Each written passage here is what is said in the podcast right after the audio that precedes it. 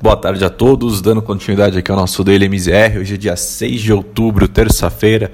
Tivemos aí um dia bastante negativo, tanto para as bolsas internacionais quanto para a bolsa brasileira. É, lá fora, os principais indicadores devolveram ali grande parte das ganhas que acumularam na, no começo dessa semana e acabou ali um pouco né, o bom humor, ou seja, a expectativa positiva dos investidores internacionais em relação ao pacote de estímulos dos Estados Unidos.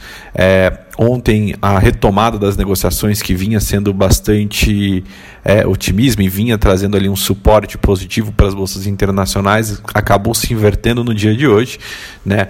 É, apesar da declaração do presidente do Federal Reserve, Jerome Powell, que disse né, que mais estímulos ainda são necessários à economia dos Estados Unidos. No entanto, parece que a palavra do presidente do Banco Central não, não convenceu ali todas as autoridades da Casa Branca. E no final da tarde ali, é, Donald Trump, que já voltou à Casa Branca, encerrou subitamente as negociações com os democratas em relação a esse novo pacote de suporte fiscal à economia americana. É, foi um fato ali que disparou um forte comportamento de aversão a risco por conta dos agentes financeiros e fez com que as principais bolsas lá fora fechassem no campo negativo. Dow Jones encerrou o dia em queda de 1,34, S&P recuando 1,40 e Nasdaq ali em queda de 1,57. É, inclusive o, índice de volatilidade, o IVIX, né, fechou o dia em alta também de 5,44, ou seja, voltando ali a apresentar uma, um aumento de volatilidade nos mercados é, americanos.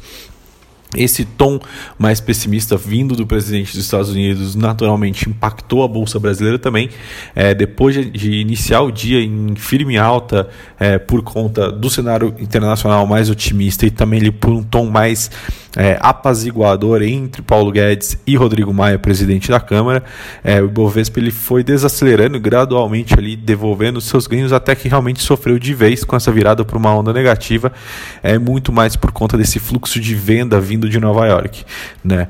E aí com isso o índice fechou dia em baixa de 0,49 aos 95 mil pontos, aos 95.615 pontos, né? É, lembrando que o indicador chegou até bater né, na casa dos 97.000 1.400 pontos, no entanto, devolveu ali é, grande parte aí dessa alta que teve.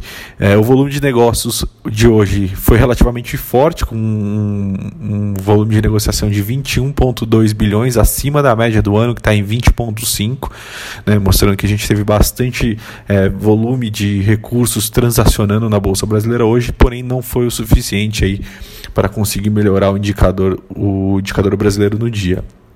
E naturalmente, é, um, com um, um, exterior mais pessimista, o dólar volta a ganhar terreno é, contra o, o, real, chegando perto de novo dos R$ 5,60, né? e nem mesmo ali o cenário positivo da, no, no mercado brasileiro foi o suficiente para conter o avanço da moeda americana, que encerrou o dia em alta de 0,41 aos R$ 5,59.